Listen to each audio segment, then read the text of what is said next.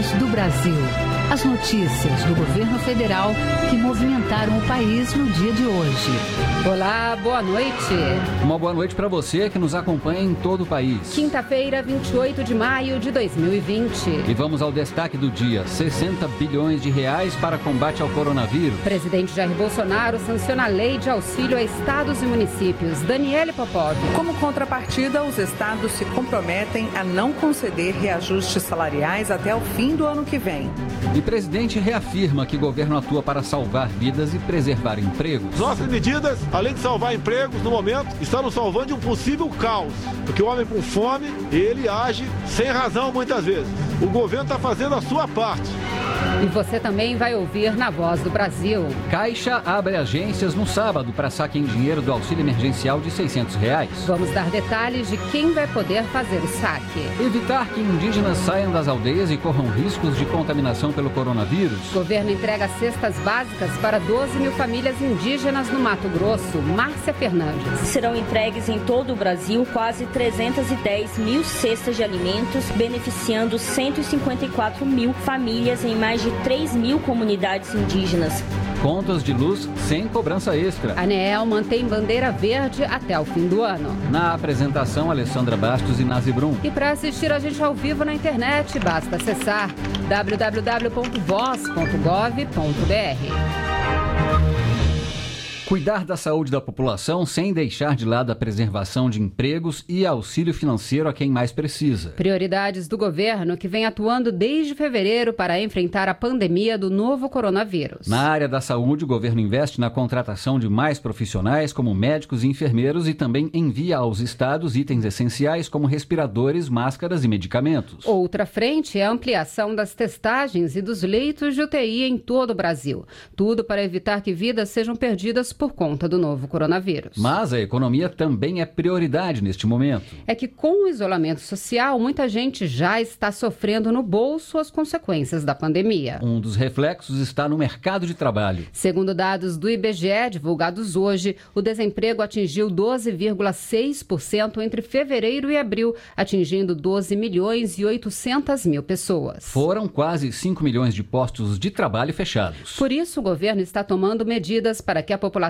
não fique desamparada. Uma delas é o auxílio emergencial de 600 reais, voltado para os mais pobres e para os informais. O Corona Voucher já beneficiou mais de 57 milhões de pessoas em todo o país. Outro foco é preservar os empregos de quem tem carteira assinada. Mais de 8 milhões de demissões já foram evitadas até agora por meio do BEM, programa que complementa salários de profissionais que tiveram jornada reduzida ou contratos suspensos. E olha, Alessandra, a ajuda do governo também está chegando até as prefeituras e governos estaduais. Hoje, o presidente Jair Bolsonaro sancionou um pacote de 60 bilhões de reais aos estados e municípios. O objetivo é socorrer as contas nesse momento de crise e garantir que o país não pare. O presidente Jair Bolsonaro falou hoje sobre essas ações e disse que o governo está fazendo de tudo para que o país consiga ultrapassar essa crise. E também afirmou que estuda ampliar o auxílio emergencial para evitar uma possível onda de pobreza.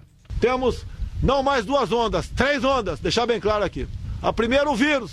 Vamos estar ao lado da, da vida e fazer o possível, como fizemos. Bilhões de reais mandamos para estados e municípios. Fizemos o Corona Voucher, aqueles 600 reais emergenciais, já foi pago uma parcela, está sendo paga a segunda, vai ser paga a terceira. Estamos estudando começar a abrandar essa questão para a quarta e a quinta parcela, talvez, de valor um pouco menor. Servidores públicos vão pagar um preço também, porque está faltando, a economia não está rodando, vai faltar dinheiro para pagá-los também. Pode ter certeza, as nossas medidas, além de salvar empregos no momento, salvou, está nos salvando de um possível caos. Porque o homem com fome, ele age sem razão muitas vezes. O governo está fazendo a sua parte. Não crie nova crise para atrapalhar o Brasil, porque a terceira onda, depois da recessão, é que da pobreza, de pessoas que perderam tudo, de pessoas angustiadas, a gente mergulha, quase que por inércia, num regime diferente.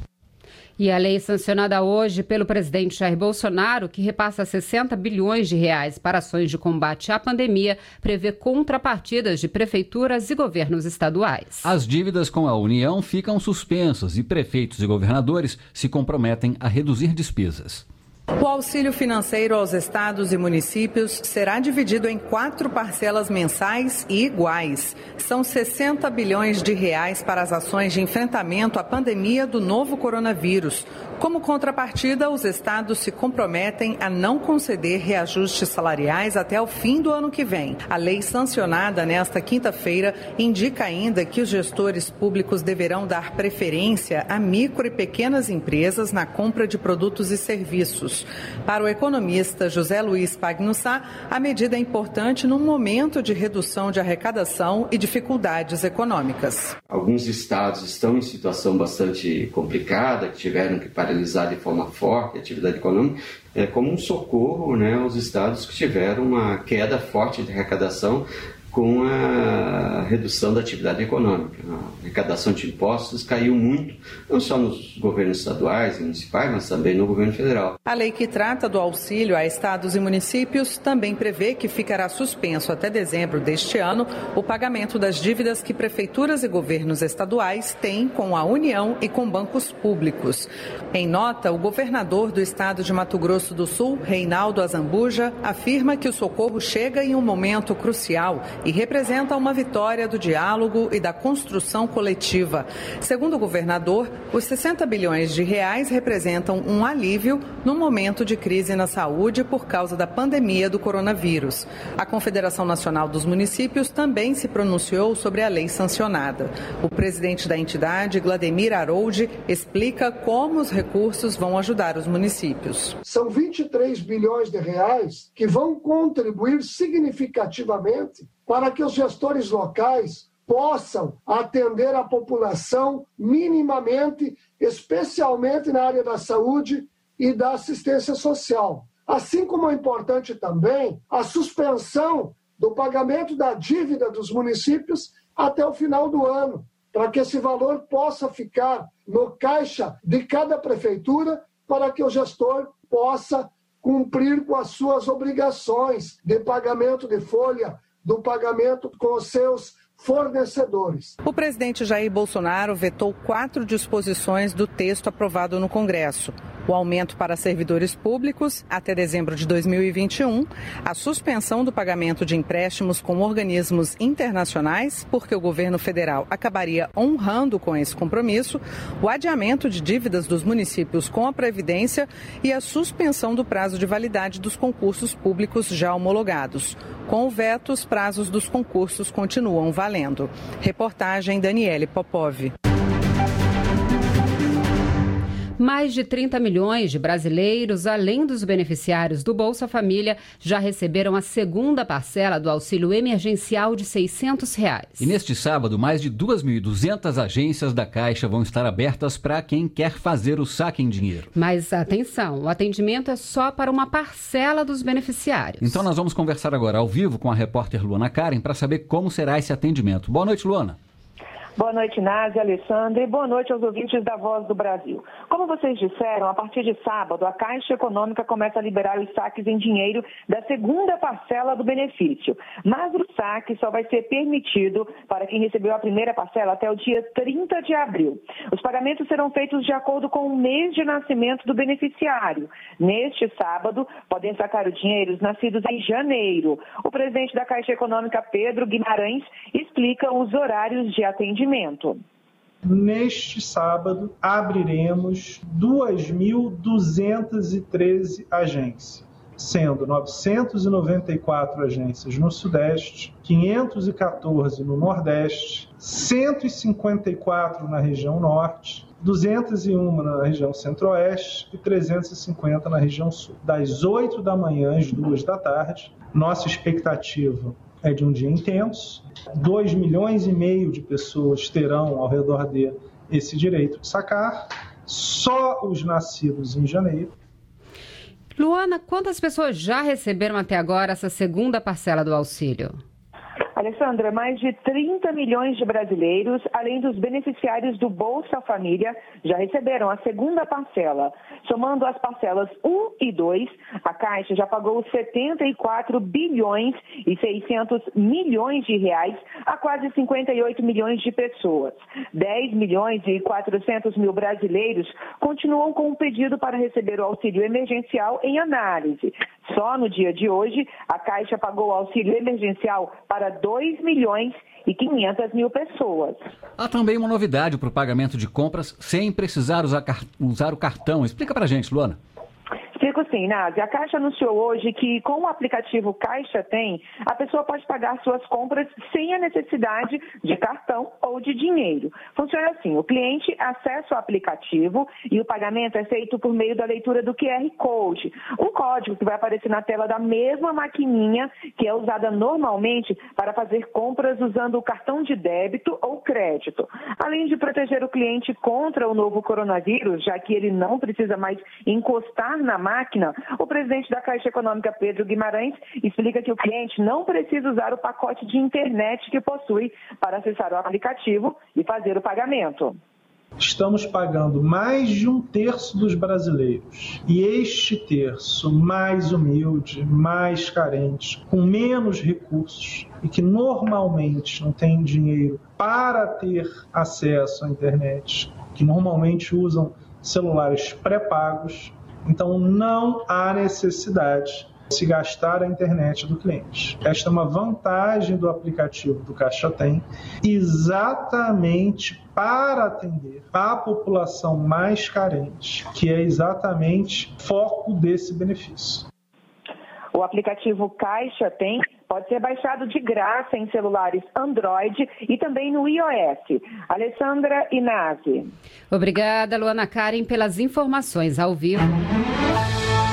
Você ouviu ontem aqui na Voz do Brasil dados sobre os empregos no país. Apesar da queda geral em função do coronavírus, um setor não tem do que reclamar: é o da agricultura. Entre janeiro e abril, o setor gerou mais de 10 mil vagas com carteira assinada. E muito em função de uma ação pelo governo. O Brasil alcançou a marca de 60 países nos quais exporta produtos agropecuários. O mais recente foi a Tailândia. Com a abertura dos mercados internacionais, as exportações do agronegócio brasileiro atingiram em abril valor recorde de mais de 10 bilhões de dólares. O destaque foi o crescimento de mais de 70% de soja em grão, tendo a China como principal comprador. Produtores atribuem esse resultado aos esforços do governo brasileiro na busca de novos mercados, como diz o presidente da Associação Brasileira dos Produtores de soja, Bartolomeu Braz. O trabalho que foi feito em busca de mercados para os produtos agropecuários brasileiros, onde nós produtores fomos até os mercados asiáticos, todos os mercados grandes consumidores hoje e apresentamos os nossos produtos. Entre os produtos para exportação estão a castanha de baru para a Coreia do Sul, melão para a China, gergelim para a Índia e a castanha do Pará para a Arábia Saudita. O mercado mais recente conquistado foi o da Tailândia, que vai comprar os nossos produtos lácteos. Para o presidente da Associação Viva Lácteos, Marcelo Martins, o setor vem trabalhando para consolidar e ganhar novos mercados. Somos hoje praticamente autossuficientes e para continuarmos crescendo a nossa produção de forma sustentável, é fundamental a abertura de novos mercados e a consolidação daqueles mercados já existentes. Para o produtor de lácteos, Paulo Reg, o empenho do governo em abrir mercados internacionais tem feito a diferença. Existe hoje uma vontade política de apoiar o setor. Nós estamos animados com isso. Mesmo durante a pandemia da Covid-19, o agronegócio mantém o seu peso na balança comercial. Hoje ele representa mais de 46% do total das exportações e o governo brasileiro continua trabalhando para abrir novas oportunidades para o setor pós-coronavírus. É o que afirma a ministra da Agricultura, Pecuária e Abastecimento, Tereza Cristina. O Brasil produz de maneira abundante e com muita qualidade, mas nós temos que anexar, vamos dizer assim, mais estados eh, brasileiros nessa excelência e tem o aumento de produtividade nas áreas que já se produz e se produz com excelência. A Tailândia também já comunicou a abertura de seu mercado para carne bovina com osso, carne desossada e miúdos comestíveis de bovino do Brasil. Cinco frigoríficos já foram aprovados pelo país asiático a exportar. Reportagem Cleide Lopes. E o governo renovou o contrato de concessão da ferrovia Malha Paulista. A ferrovia tem quase 2 mil quilômetros de extensão. Liga o estado do Mato Grosso do Sul ao Porto de Santos, em São Paulo, passando por 40 municípios. Pela ferrovia é escoada a produção de milho, soja, açúcar, álcool, além de carregar derivados de petróleo e contêineres. O contrato original, que venceria em 2028, foi renovado por mais 30 anos. Como contrapartida, vão ser injetados 6 bilhões de recursos privados na ampliação da capacidade de transporte e melhorias urbanas. Somente com o contrato, sem contar os impostos, o governo vai arrecadar 2 bilhões e 900 milhões de reais com a renovação. Estudos prevêem ainda uma geração média anual de aproximadamente 7 mil empregos nos primeiros 10 anos e de 3 mil empregos nos anos seguintes. O ministro da Infraestrutura, Tarcísio de Freitas, disse hoje que o novo contrato é um marco histórico para o setor no país e afirmou que os investimentos não vão parar. Vamos avançar na Ferrogrão, vamos avançar no Mato Grosso, vamos avançar com a Ferrovia de Integração do Centro-Oeste, vamos avançar com a Malha Sul. Nós estamos dando apenas o primeiro passo na direção de reequilibrar a matriz de transportes do Brasil. Vamos sair lá dos nossos 15% de participação no ferroviário para os 30%, seguramente evitar que indígenas saiam das aldeias e corram risco de contaminação pelo coronavírus. Você vai ouvir daqui a pouco detalhes sobre a entrega de cestas básicas para comunidades indígenas realizada pelo governo. Nossa equipe acompanhou uma das entregas no interior do Mato Grosso.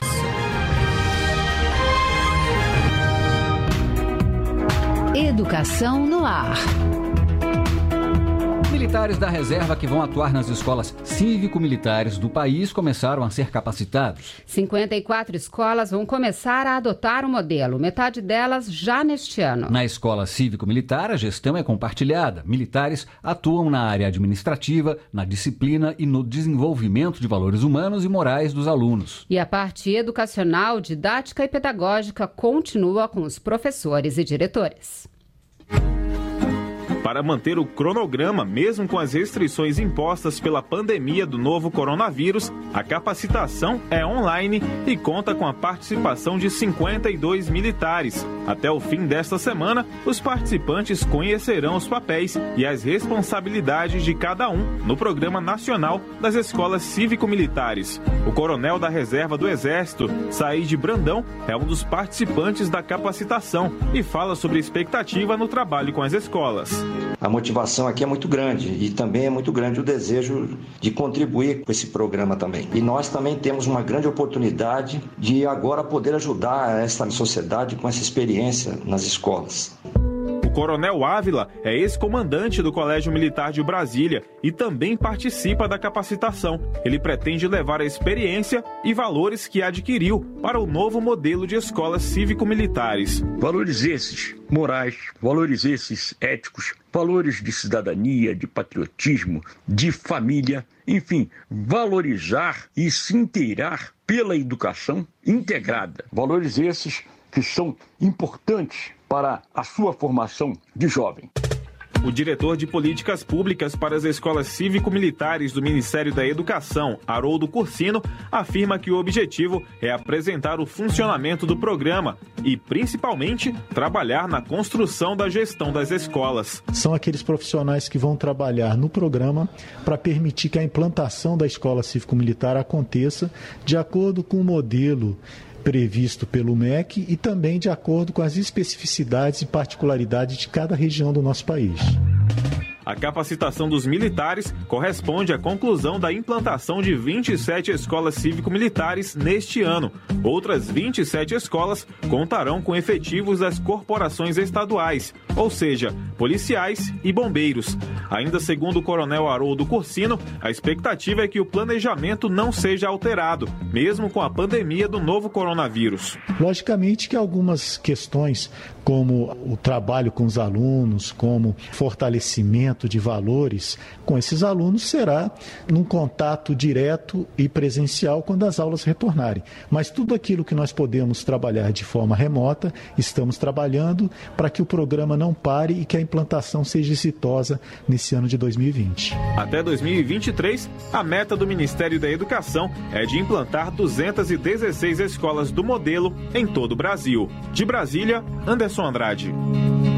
Mais de 6 milhões e 100 mil estudantes se inscreveram para fazer as provas do Enem deste ano. Destes, pouco mais de 6 milhões fizeram inscrição para as provas impressas e 101.100 para a versão digital. Segundo o balanço divulgado hoje pelo Ministério da Educação, 87% dos candidatos não precisaram pagar a taxa de inscrição do exame. Por conta da pandemia do novo coronavírus, as provas do Enem foram adiadas. As novas datas entre os meses de dezembro e janeiro do ano que vem vão ser definidas a após uma consulta com os candidatos que vai ser feita em junho.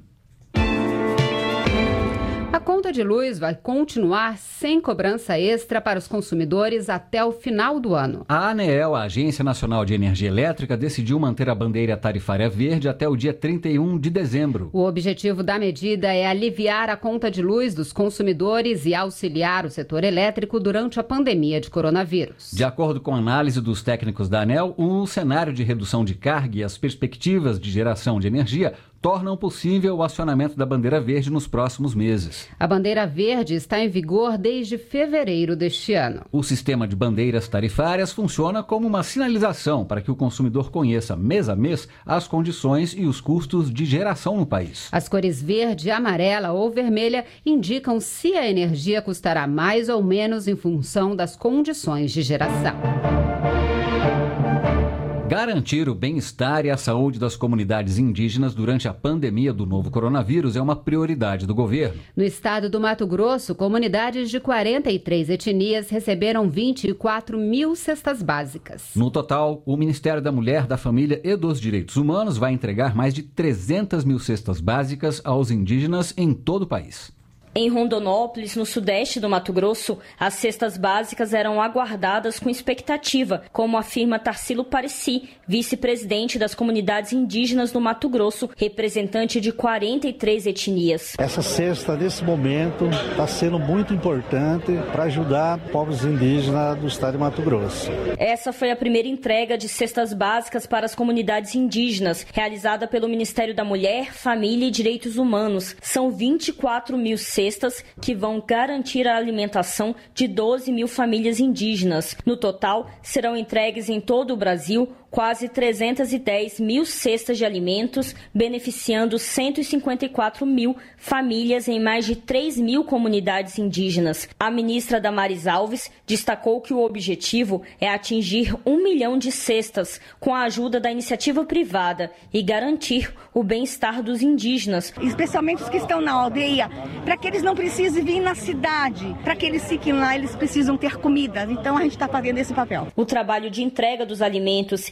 e a articulação com lideranças indígenas envolve unidades da FUNAI e o Ministério da Defesa, que cuida do transporte e logística. A FUNAI, por sua vez, já distribuiu 73 mil cestas básicas em diversas aldeias pelo país. A secretária de Igualdade Racial, Sandra Terena, apontou que a preocupação do governo não é apenas com os indígenas, mas com todas as comunidades que estão em vulnerabilidade. As ações do governo federal são também para os quilombolas, ribeirinhos e para os outros povos e comunidades tradicionais. Ninguém vai ficar para trás e esse tem sido o nosso trabalho. Caminhoneiros e pessoas em situação de vulnerabilidade também foram beneficiados em Rondonópolis. O programa Pátria Voluntária entregou 200 mil máscaras de proteção e 20 mil sabonetes doados pela iniciativa privada da região. O material será distribuído pela Polícia Rodoviária Federal de Rondonópolis, no Mato Grosso. Márcia Fernandes.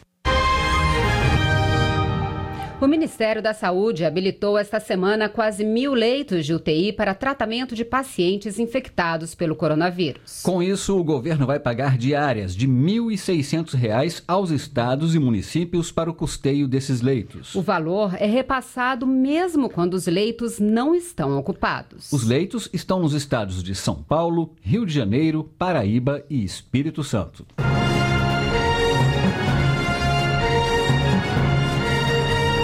Essas foram as notícias do governo federal. Uma realização da Secretaria Especial de Comunicação Social da Presidência da República. Com produção da empresa Brasil de Comunicação. Fique agora com as notícias do Poder Judiciário do Congresso Nacional e uma boa noite. Uma boa noite para você e até amanhã.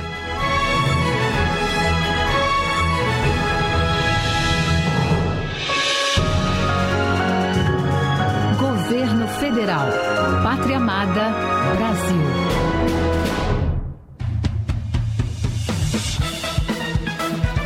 Você vai ouvir agora notícias do Poder Judiciário.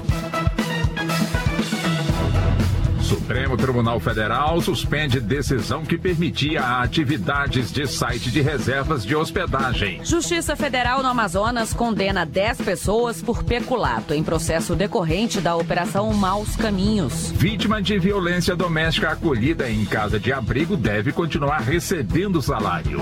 Boa noite, eu sou Ana Carla Mourão. E eu sou Walter Lima.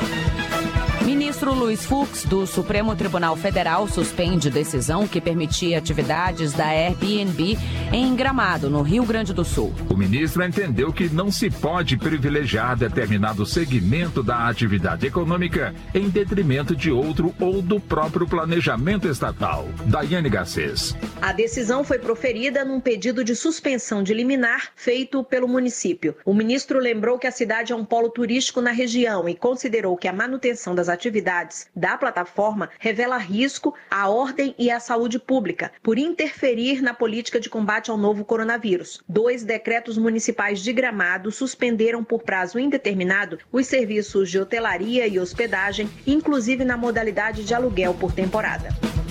O Tribunal de Justiça do Distrito Federal e Territórios decidiu, por maioria, confirmar a decisão liminar que autorizou uma estudante a fazer a prova da terceira etapa do PAS, Programa de Avaliação Seriada, para ingresso na Universidade de Brasília. A estudante explicou que o pai dela se confundiu com a data de pagamento e, após perder o prazo, ela entrou com requerimento na universidade, mas não teve resposta. Daí, fez um depósito judicial e apresentou mandado de segurança com a argumento de que a finalidade do PAS não é financeira, mas sim educacional. A desembargadora que relatou o caso entendeu que, apesar da regra de pagamento ser aplicada a todos, não seria razoável permitir que a estudante perdesse a prova, após ter realizado duas etapas no processo, nas quais teve boas notas. A desembargadora acrescentou que a estudante realizou o depósito judicial no valor correspondente à inscrição, o que garantiu o pagamento do valor devido.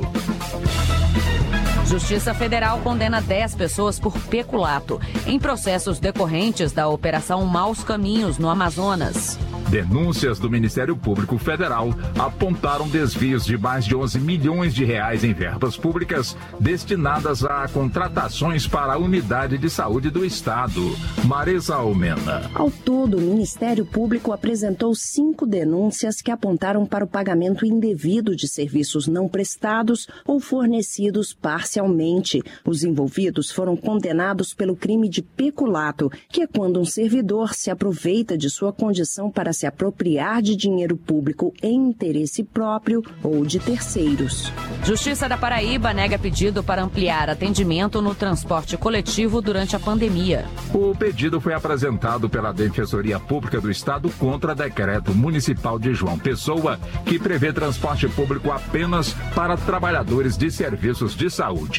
Fábio Ruas. A Defensoria Pública pediu que fosse assegurado o funcionamento de 30% da frota de transporte público coletivo para atender profissionais de outras atividades essenciais, como supermercados, postos de combustíveis, funerárias e distribuidores de energia elétrica. O juiz que analisou o caso afirmou que não cabe ao judiciário intervir, considerando a situação de emergência. Segundo ele, caberia aos empresários organizar o transporte para seus trabalhadores. Ainda cabe recurso contra a decisão. Vítima de violência doméstica acolhida em casa de abrigo deve continuar recebendo salário. A decisão é do Tribunal de Justiça do Acre. Carlos Ribeiro. Segundo o processo, a mulher que é servidora pública municipal teve de se afastar do trabalho porque sofria ameaças do ex-companheiro e precisou ser encaminhada para casa de abrigo em outro município. A juíza que analisou o caso afirmou que é preciso fazer um levantamento para saber se a volta da servidora às atividades não vai provocar novo risco. Enquanto isso, ela deve continuar recebendo o salário.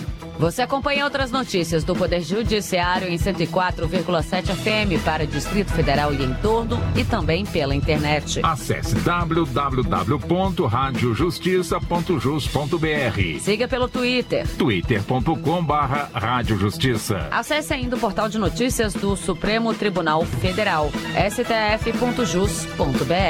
Boa noite. E até amanhã.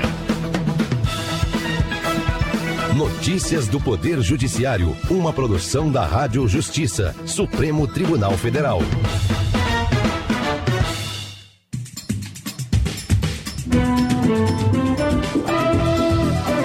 Está no ar o Jornal do Senado. Eu sou Paula Groba e estes são os destaques de hoje do Jornal do Senado que começa agora. Plenário aprova MP que estende prazo para adaptação de salas de cinema a público com deficiência visual e auditiva. Senadores cobram aprovação de revalida emergencial para aumentar número de médicos contra a Covid-19. E secretário de Fazenda fala dos impactos do auxílio emergencial nas contas públicas, mas sinaliza prorrogação de benefício. Boa noite. Durante a audiência com senadores e deputados, o secretário especial da Fazenda sinalizou que poderá haver prorrogação do auxílio emergencial pago a trabalhadores informais e pessoas de baixa renda por causa da pandemia do novo coronavírus. Segundo o secretário, no entanto, o programa é muito caro e pode sofrer redução no valor. Apesar de o representante do governo afirmar que recursos estão sendo disponibilizados, senadores e deputados criticaram a falta de crédito para empresas brasileiras. A reportagem é de Rodrigo Rezende. O secretário especial da Fazenda do Ministério da Economia, Valderi Rodrigues Júnior, afirmou que o governo tem se esforçado para encaminhar recursos para estados e municípios e deu o exemplo do projeto sancionado de socorro aos entes federados. O auxílio financeiro é de 60,15 bilhões de reais para estados e municípios. Esse valor é um valor significativo. Só para efeito de comparação, o Bolsa Família para o ano de 2020 inteiro é, 29, é cerca de 29 bilhões. Mas senadores como Wellington Fagundes, do PL de Mato Grosso, criticaram a falta de crédito para as empresas brasileiras. Os recursos estão demorando demais. A gente tem falado até o seguinte, que para ir no banco buscar a prata, você já tem que levar o ouro antes, porque as garantias, por isso aprovamos o fundo de garantia, esperamos que isso tudo possa fluir mais agora. Valderi Rodrigues afirmou que o Ministério da Economia e os demais órgãos do governo relacionados ao setor estão melhorando os processos para que os recursos possam chegar aos empresários. O senador Eduardo Girão, do Podemos do Ceará, criticou a votação do projeto de lei que institui a Lei Brasileira de Liberdade, Responsabilidade e Transparência na Internet, marcada para 2 de junho. O projeto tem o objetivo, segundo o autor, senador Alessandro Vieira, de combater as fake news. Mas, para o senador Eduardo Girão, a medida tenta regular os provedores de internet e todas as redes sociais do Brasil. Isso é muito perigoso porque é uma ação reativa do Congresso Nacional. A gente sabe que muitos senadores foram vítimas de calúnia, de difamação, de eh, seja em campanha ou em tempos normais como a gente vive no dia a dia. Eu mesmo fui vítima também, mas não é com lei de mordaça que a gente vai resolver essa situação. Já o senador Humberto Costa, do PT de Pernambuco, pediu que todos os democratas manifestem apoio integral às ações do Supremo Tribunal Federal, destinadas a preservar a democracia, a respeitar a Constituição, mantendo as liberdades do nosso país. Ao se referir à operação de busca e apreensão contra pessoas acusadas de integrar uma rede de produção e divulgação de fake news, o parlamentar considerou importante que o Congresso Nacional tem uma atitude firme de apoio ao STF e de defesa da democracia com ações concretas nesse sentido.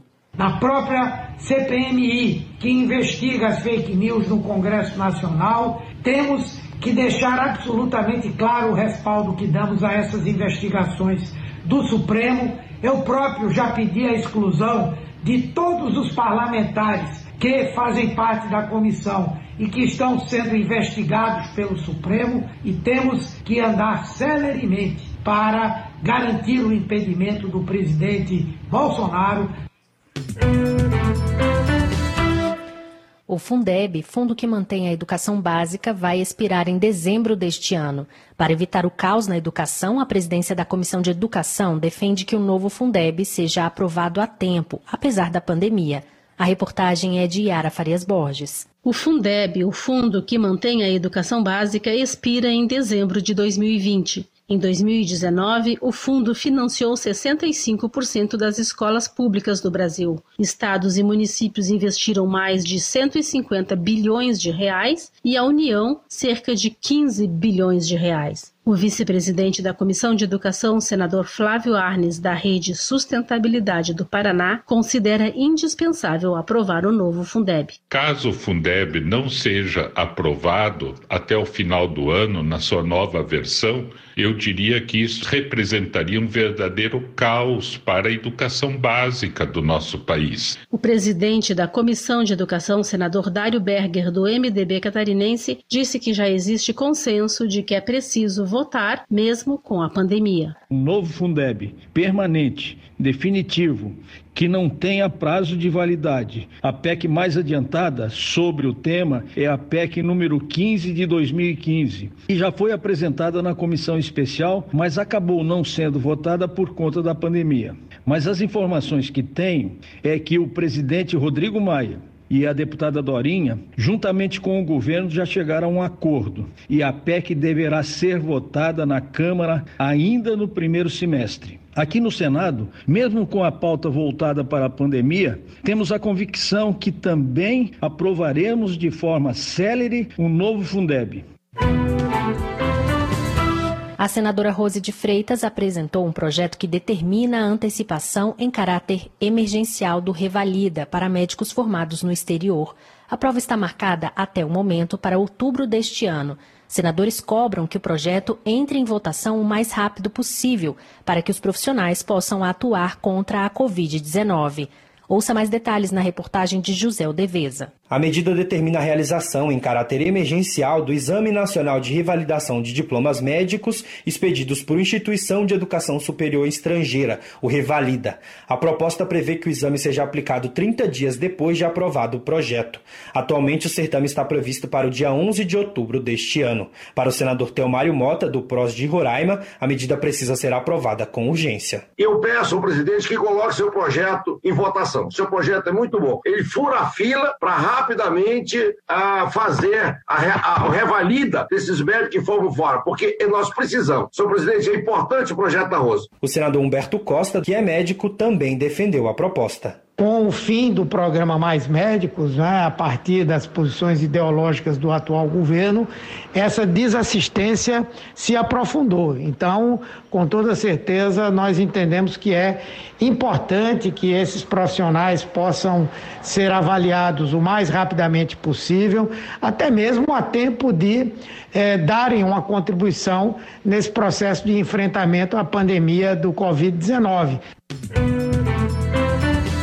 O Senado aprovou hoje a medida provisória que adia o prazo para empresas de salas de cinema fazerem adaptações para acessibilidade nesses locais.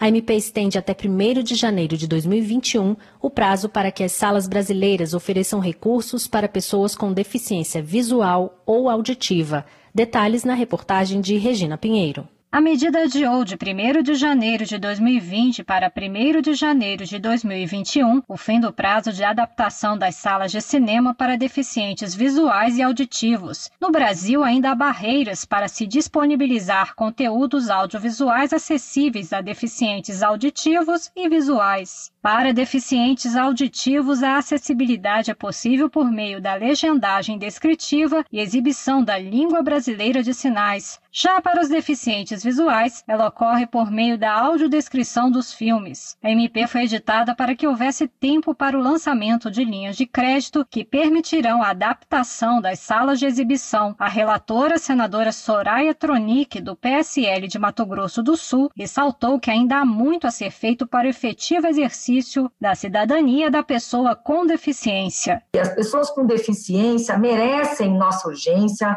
por isso eu espero que agora essa salas de cinema, que possam é, se adaptar, para que possam atender essas pessoas que têm tanta restrição é, ao acesso à cultura.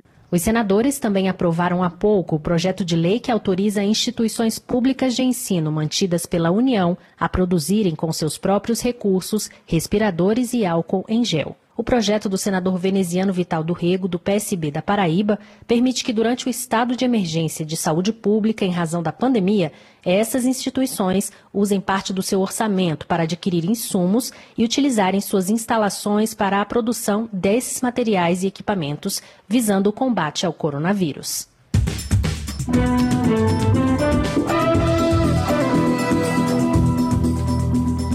Trabalhos técnicos de Eliseu Caires, o Jornal do Senado fica por aqui. Acompanhe agora as notícias da Câmara dos Deputados. Boa noite e até amanhã.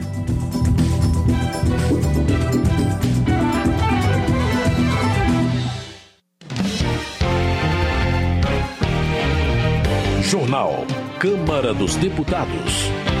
Vetos à lei que prevê ajuda a entes federados repercutem na Câmara. Economistas apontam ações para retomar crescimento após pandemia. Plenário aprova a renegociação das dívidas de micro e pequenas empresas.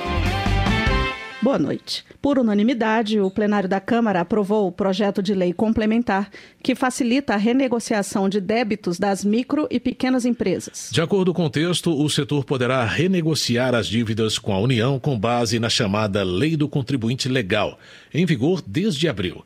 Quem traz mais informações é José Carlos Oliveira. Autor da proposta, o deputado Marco Bertaioli, do PSD de São Paulo, explicou que a intenção é dar ao micro e pequeno empresário a oportunidade de usar a chamada transação resolutiva de litígio de dívidas em fase administrativa, judicial ou de créditos inscritos em dívida ativa. Na prática, o setor ganha maiores descontos e prazos para o pagamento de débitos. O que nós estamos fazendo é apenas dar o mesmo direito às micro e pequenas empresas do Brasil que as médias e grandes empresas já receberam pelo, pelo sancionamento da Lei 13.988. É uma questão apenas de justiça. O relator da proposta, deputado Agostinho Ribeiro, do Solidariedade de Sergipe, fez uma série de alterações no texto, em negociação com a equipe econômica. Com isso, será aberto novo prazo para que novas micro e pequenas empresas possam optar pelo Simples Nacional, o regime simplificado de tributação.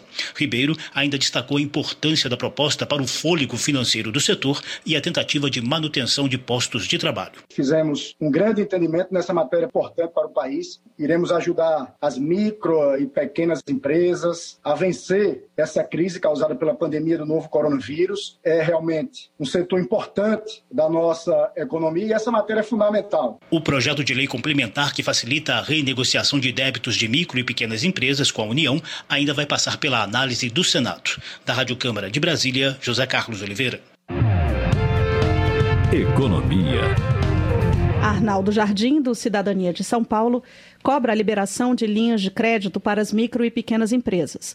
O deputado, que participou de reunião virtual com representantes da Confederação Nacional da Indústria e outras entidades, conta que as reclamações são recorrentes. De acordo com Arnaldo Jardim, os empresários ainda não tiveram acesso aos recursos e estão preocupados porque o mês está acabando e eles precisam fechar a folha de pagamento. Alessandro Molon, do PSB do Rio de Janeiro, celebra os 11 anos de vigência da Lei da Transparência. Sancionada em 2000, 2009, a lei obriga União, estados e municípios a divulgarem os gastos em tempo real. O descumprimento da lei pode ser denunciado aos tribunais de contas da União dos Estados ou ao Ministério Público por qualquer cidadão, partido político, associação ou sindicato. Antônio Brito, do PSD da Bahia, comemora a aprovação do projeto que obriga a União a destinar 160 milhões de reais para as instituições de longa permanência para idosos. O deputado ressalta a vulnerabilidade desse segmento da população e explica que as dívidas relativas a tributos ou contribuições não serão consideradas impedimentos para receber o auxílio. Tereza Nelma, do PSDB de Alagoas, alerta para a fragilidade das pessoas idosas diante do coronavírus e destaca a importância do auxílio financeiro aprovado pela Câmara para dar suporte às instituições de longa permanência. Segundo a deputada, cerca de 78 mil idosos estão em abrigos conveniados ao Ministério da Saúde e mais 300 mil vivem em outras entidades. Alexandre Padilha, do PT de São Paulo, também destaca a aprovação do auxílio financeiro às instituições de longa permanência para idosos. O deputado enfatiza a necessidade de garantir melhor estrutura para proteger os hóspedes e os profissionais que trabalham nas casas de acolhimento. Uma das autoras do projeto, que prevê a destinação de recursos para instituições de longa permanência de idosos, Leandre, do PV do Paraná, pede que o Senado seja rápido na análise da matéria. Leandre ressalta as dificuldades dos idosos com múltiplas complicações de saúde, baixa capacidade funcional e muito dependentes de cuidados. Ela sustenta que o auxílio não pode chegar tarde demais para o grupo que é mais vulnerável ao coronavírus. A Câmara aprovou o projeto que suspende a convocação de pessoas diagnosticadas com Alzheimer, Parkinson e outras enfermidades para perícias relativas ao auxílio doença da Previdência Social. Ao comemorar a aprovação da matéria, que ainda depende de votação no Senado, Margarete Coelho, do PP do Piauí, salienta que o texto foi construído em conjunto com todas as associações e instituições voltadas ao tratamento das doenças elencadas no projeto. Lucas Vergílio, do Solidariedade de Goiás, classifica de repugnante e abominável a declaração de Solange Vieira, chefe da Superintendência de Seguros Privados, de que a morte de idosos por coronavírus vai beneficiar a economia, porque reduzirá reduzirá o déficit previdenciário. Lucas Virgílio afirma que a declaração, no momento em que o Brasil já perdeu cerca de 26 mil vidas, sendo que 70% das vítimas têm mais de 60 anos, é absurda e desumana. Ele lamenta que a autarquia federal ou o Ministério da Economia não tenham feito nenhuma retratação até o momento. Em debate promovido hoje na Câmara sobre o retorno da atividade econômica depois da crise sanitária, economistas destacaram a importância de se garantir o pagamento da dívida pública e enumeraram diversas outras ações para a recuperação econômica do país. Quem acompanhou as discussões foi a repórter Silvia Munhato votação das reformas estruturais, manutenção da carga tributária, prevenção de crises bancárias, focalização de programas sociais, cumprimento do teto de gastos, reajuste do mínimo pela inflação, privatização da Eletrobras. Esta é parte da receita de economistas que participaram do seminário promovido pela Comissão Externa da Câmara que acompanha as ações de combate ao coronavírus, em conjunto com a presidência da Casa. Ana Paula Vescosi, economista-chefe do Banco Santander, diz que o Tesouro Nacional precisa renegociar 450 bilhões de reais em títulos que estão vencendo até o final do ano e que entre janeiro e abril o governo preferiu resgatar 240 bilhões de reais a pagar os juros pedidos ou encurtar mais a dívida. Ela considera que o governo poderá ter que usar o lucro do Banco Central com a valorização das reservas em dólar para manejar a rolagem. Ana Paula explicou que 90% dos títulos estão nas mãos de brasileiros e que o prazo médio é menor que cinco anos. Para garantir o pagamento dessa dívida, o governo, segundo ela, terá que, entre outras coisas, fazer reformas e rever programas sociais.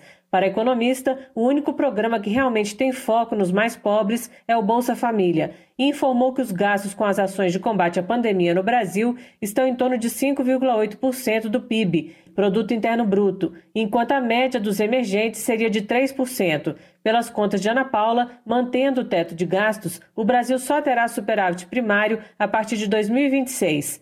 Ilan Godfal, ex-presidente do Banco Central e atual presidente do Conselho do Credit Suisse, diz que o momento é de pagar o auxílio emergencial e ajudar as pequenas empresas e completou que a hora não é de pensar em grandes obras públicas. Ele também disse que a transferência do lucro do BC para o Tesouro deve ser feita em caso de muita necessidade e defendeu o combate ao vírus como a forma mais eficaz de reiniciar a atividade econômica. Nossa quarentena aqui tem sido mais tíbia, ela tem achatado a curva, mas ela não tem sido implementada de uma forma disciplinada o suficiente, com a liderança suficiente, para que nós possamos estar já no momento é, de uma saída segura que possa nos garantir que também tenhamos uma saída segura em termos da economia. Tanto Ilan quanto o presidente da Câmara, Rodrigo Maia, citaram como reforma principal a administrativa, Maia diz que com a pandemia ela terá que ser mais dura que a divulgada pelo governo anteriormente. O presidente da Câmara também disse que será preciso conter as pressões para a mudança no teto de gastos. Quando começou um debate no Senado sobre recursos extrateto, eu disse: vamos fazer as reformas antes, aí depois abre o espaço fiscal para a gente aumentar o investimento. Porque senão a gente vai aumentando e o pessoal deixa as reformas para o futuro, né? Maia disse ainda que acredita que a prorrogação do auxílio emergencial é quase um consenso, que será difícil não manter o valor de 600 reais. Armínio Fraga, também ex-presidente do BC, disse que a receita macroeconômica dos colegas, não é fácil, mas é a única saída. O problema é gigante, mas as oportunidades, o espaço para se trabalhar também é enorme. E isso é o que nós vamos ter que fazer. Não há opção. A opção é descarrilhar outra vez. O diretor da Casa das Garças, Edmar Baixa, criticou o projeto de lei que busca aumentar os encargos tributários dos bancos, que pretende transformar gastos temporários em permanentes ou que se baseiem no perdão de dívidas. Baixa e Ila Godfall citaram a política econômica da Argentina, que acabou adiando dívidas de maneira compulsória, como exemplo a ser evitado. Da Rádio Câmara de Brasília, Silvia Minhato. Trabalho. O plenário da Câmara começou nesta tarde a analisar a medida provisória que permite a redução de salários e jornada de trabalho ou suspensão do contrato trabalhista durante o estado de calamidade pública. O texto prevê o pagamento de um benefício emergencial pelo governo aos trabalhadores. Relator da matéria, Orlando Silva, do PCdoB de São Paulo, fez diversas alterações no texto original do Executivo entre elas a prorrogação da desoneração da folha até 2022, o aumento da renda do trabalhador e auxílio a gestantes. Durante a discussão do texto, Rogério Correia, do PT de Minas Gerais, defendeu a aprovação da garantia de três salários mínimos por um prazo de 120 a 180 dias, com previsão de estabilidade. O deputado argumentou ainda que é preciso assegurar o emprego dos trabalhadores da educação que estão em contrato temporário. Carlos Veras, do PT de Pernambuco, criticou a postura do Ministério da Economia de só querer proteger grandes empresas. Ele avalia que o governo precisa dar garantia aos pequenos empresários, que são responsáveis pela geração de emprego no país. Carlos Veras criticou o trecho da medida provisória original que autoriza a redução salarial por meio de acordos individuais e não por convenções coletivas. Capitão Alberto Neto, do Republicanos do Amazonas, defende a medida provisória que prevê a redução da jornada de trabalho e de salários durante a pandemia. Na avaliação do deputado, a matéria é importante porque freia a avalanche de desemprego que tomou conta do país. Capitão Alberto Neto também espera a aprovação de projeto de sua autoria que aumenta a margem do empréstimo consignado para os aposentados e pensionistas do INSS. Agricultura. A votação do projeto que trata da regularização fundiária foi adiada por falta de acordo.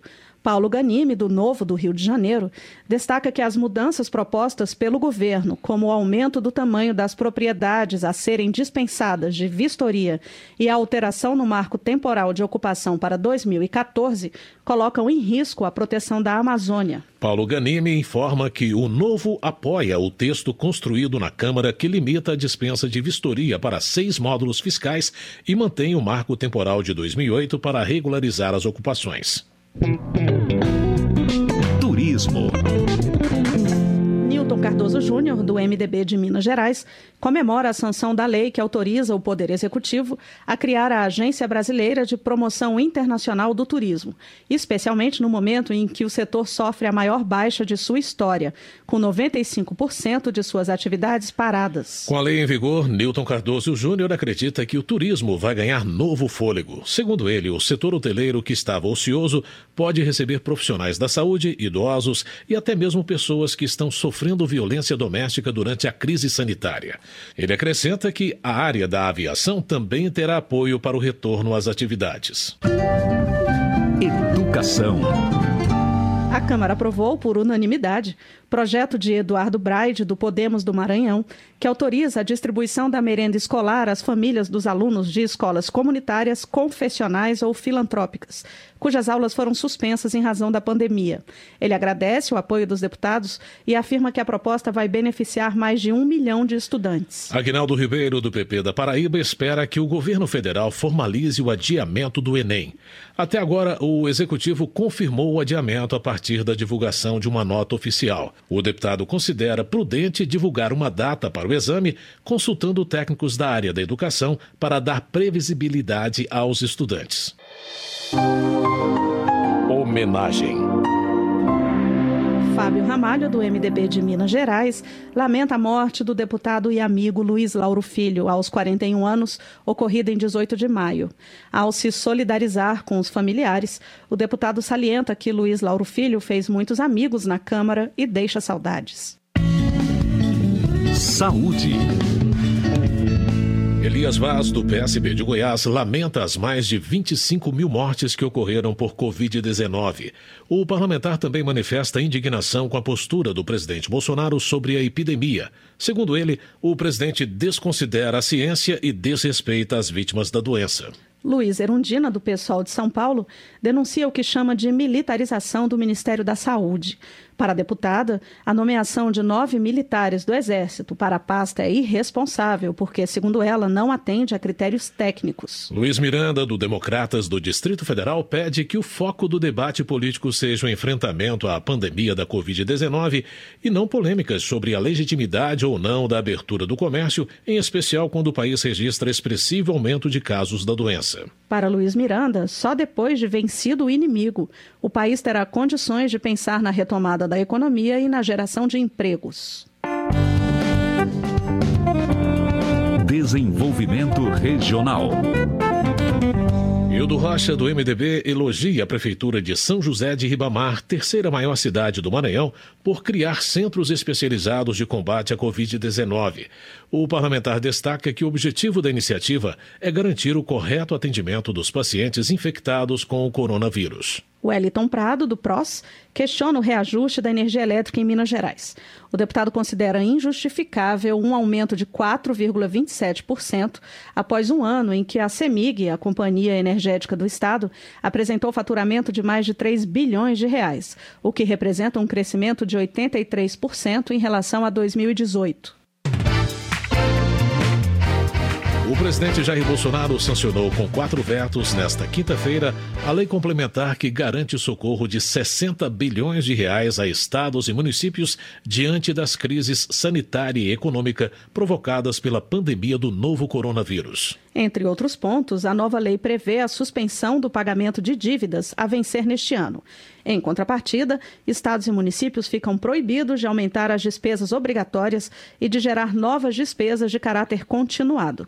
O repórter José Carlos Oliveira volta com a gente e traz os detalhes. O veto mais polêmico já havia sido anunciado com bastante antecedência. Por recomendação do ministro da Economia Paulo Guedes, Bolsonaro tirou da lei o dispositivo que autorizava reajuste salarial para servidores civis e militares dos estados e municípios diretamente envolvidos no combate à pandemia. Novos reajustes só poderão ocorrer em 2022. Os outros três vetos tratam da proibição de o Tesouro Nacional executar as garantias e contra-garantias de dívidas estaduais e municipais, de suspensão de dívidas com a Previdência Social e de suspensão do prazo de validade dos concursos públicos durante a pandemia. O vice-líder do governo, deputado Coronel Armando, do PSL de Santa Catarina, resumiu a justificativa desses vetos. Olha, os vetos do presidente foram com, em relação a pontos que poderiam gerar polêmicas, que posteriormente pode ter responsabilidade administrativa e comprometer a lei de responsabilidade fiscal. Então eu acredito que são sim vetos importantes e nós vamos trabalhar para que eles sejam mantidos. Já o líder da minoria, deputado José Guimarães, do PT do Ceará, anunciou mobilização da oposição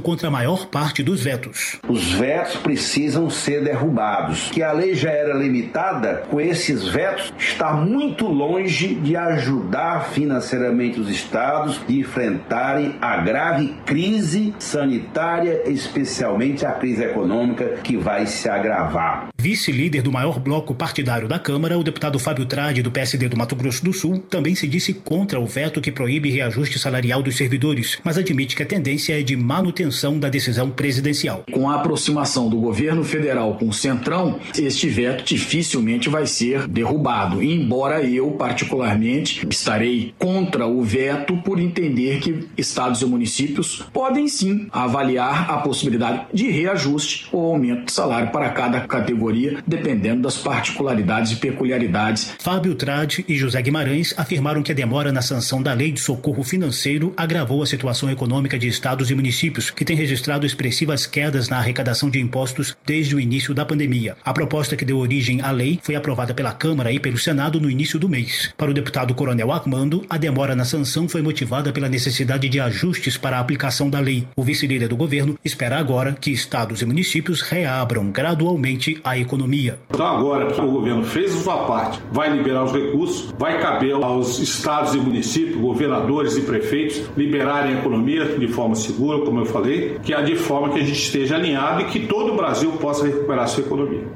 Mas o líder da minoria, deputado José Guimarães, ainda vê necessidade de novos pactos para auxiliar os estados diante dos impactos futuros da atual crise. Ajudar os estados, os governadores, fazer pactos para levar mais recursos e investimentos para os estados, porque eles estão fazendo aquilo que o governo federal não faz, que é proteger vidas, fazer investimentos nas áreas da saúde, principalmente, para combater a Covid-19. Pelos cálculos do governo federal, o atual socorro corresponde a uma ajuda financeira efetiva de 60 bilhões de reais, além de outros 65 bilhões de reais oriundos da suspensão do pagamento de dívidas. Da Rádio Câmara de Brasília, José Carlos Oliveira. Termina aqui o jornal Câmara dos Deputados, com trabalhos técnicos de Everson Urani e locução de Maria Clarice Dias e José Carlos Andrade. Uma boa noite para você. A Voz do Brasil está de volta amanhã. Uma boa noite para você. Você ouviu a Voz do Brasil. Boa noite.